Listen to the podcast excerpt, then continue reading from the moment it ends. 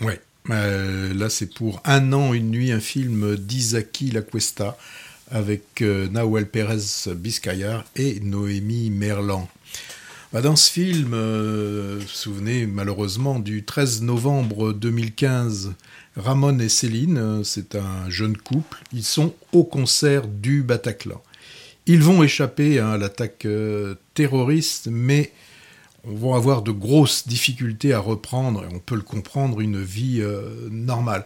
On a d'un côté euh, Céline, qui est donc euh, interprétée par Noémie Merlan, qui va chercher désespérément, elle, à oublier cette nuit cauchemardesque, hein, alors que Ramon, lui, ben, il se repasse inlassablement les événements, comme s'il essayait de trouver euh, un sens et d'essayer un peu de comprendre euh, cette horreur. Donc ils vont, ils, vivent ensemble et euh, le film va tourner comment, va tourner autour de l'idée de comment surmonter l'épreuve et essayer ensemble bah, d'aller vers, euh, vers l'avant. Alors c'est le, film est, tiré du- d'une histoire. euh, bah, oui, on sait que l'histoire est, vraie, que ça existe, euh, bien évidemment, mais c'est surtout que là, Ramon González, qui a donc subi ces, ces attentats, a écrit ce bouquin qui a servi pour le film de Dizaki et La Cuesta. C'est un film dont j'essaie de.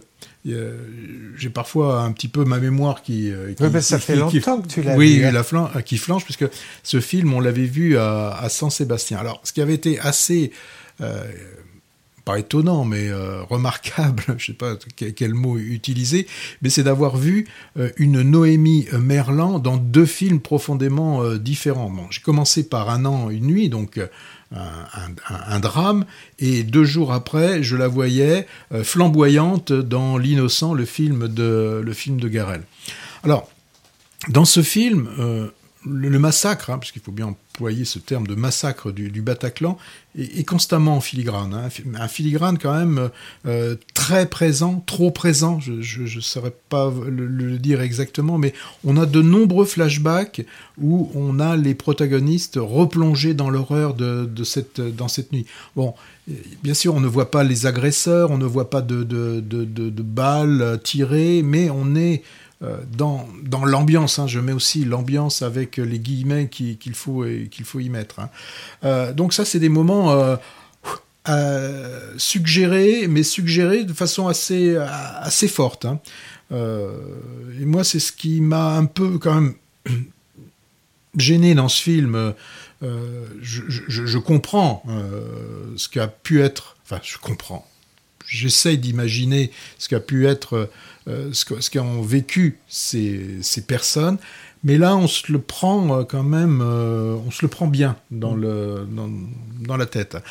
Ce qui est intéressant, c'est bien comment ces deux personnages réagissent différemment à, à ce qu'ils ont vécu. Ils l'ont, ils l'ont vécu de façon certainement différente et essayent d'avancer de façon euh, différente. Alors, ça va être compliqué, hein, ça va être compliqué, ça va être vraiment des montagnes russes que va nous montrer le, le réalisateur.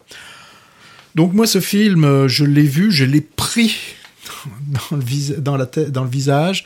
Euh, je ne saurais pas vous dire euh, d'aller le voir ou pas d'aller le voir. Ça, ça dépend de votre capacité à encaisser. Voilà. Euh, Pour moi, ça a été quelque chose d'un peu, d'un peu compliqué. Euh, donc après Revoir Paris et Novembre, euh, donc autre fiction euh, qui évoque ce drame. Il sort la semaine prochaine.